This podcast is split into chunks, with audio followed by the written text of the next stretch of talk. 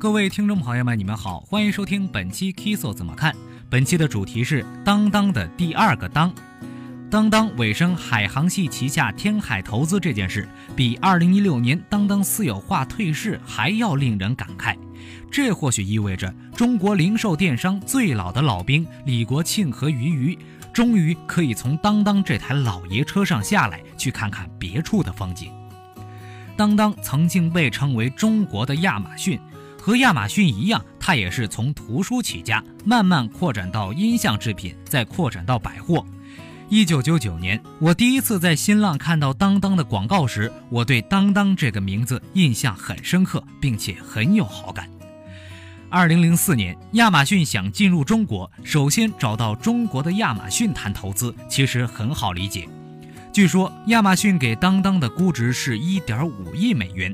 但最终，李国庆和俞渝不想失去控制权，导致亚马逊转而收购了雷军投资的卓越网，卓越网变成了亚马逊中国，而亚马逊仅付出了七千五百万美元，刚好是给当当估值的一半。但是卓越网跟亚马逊一点儿都不像，亚马逊追求全品类、全覆盖、长尾价值，卓越呢则追求小品种、大批量做头部爆款。我很长时间都不是卓越网的忠实用户，因为我想要的书它基本上都不卖，而他力推的几款爆款几乎就没有我感兴趣的。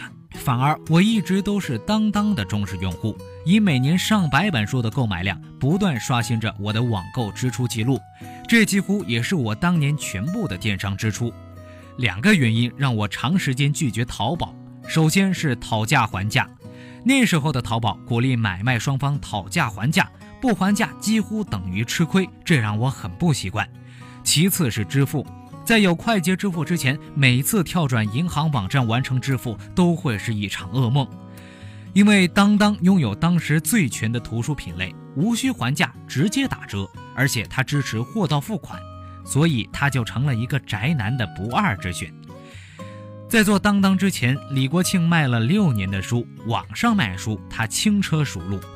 图书本来就是最方便通过互联网售卖的商品，亚马逊也选择了图书作为切入点。不过，当当终究只是个卖书的，而亚马逊是个做 IT 的，因此。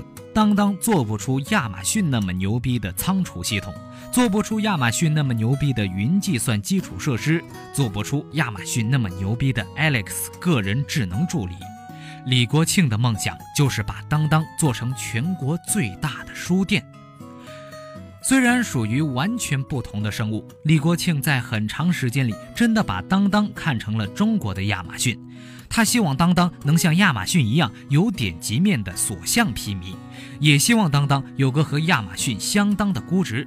最起码，他希望投资者能像他一样看清当当的行业话语权，主要是图书行业以及由此带来的巨大价值。二零零九年，当当上市前一年，李国庆又开始张扬当当即将全面盈利的重大利好。我梳理了一下。自二零零一年以来，李国庆和俞渝的历次有关当当盈利的言论，写了一篇《当当盈利史》，用他们自己一年一次甚至一年数次的言论证明，当当的历史就是一部不断宣布盈利的历史。在当当不断宣布盈利的时候，阿里巴巴却宣布淘宝三年不盈利，再免费三年；京东则创造着越来越大的亏损。在整个电子商务行业高速发展的档口，当当小心地盘算着、计较着，看谁都像骗子，始终不敢豁出去。二零一零年底，当当终于如愿登陆纽交所，先于阿里、京东成为中国电子商务的代表，接受投资者的膜拜。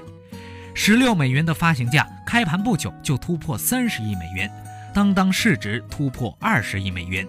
这事让李国庆扬眉吐气，也让他耿耿于怀。扬眉吐气的是，六年前他没有选择以一点五亿美元把当当卖给亚马逊；耿耿于怀的是，他认为投行故意压低发行价，让当当少融了九亿美元。一个月后，李国庆终于在微博上跟自称摩根士丹利员工的用户好好吵了一架，史称“李国庆大战大魔女”。我其实很喜欢李国庆的性格。他简单正直不装。他甚至在微博上陈列恋爱史，邀初恋女友参加 IPO 晚宴。在很多公共议题上，他表现出知识分子的责任感、勇气与担当。当当 IPO 让李国庆情感大爆发，但他没想到的是，当当的辉煌保质期只有一个月，也就是 IPO 后的第一个月。之后，当当的股价再也没有回到过二十美元以上。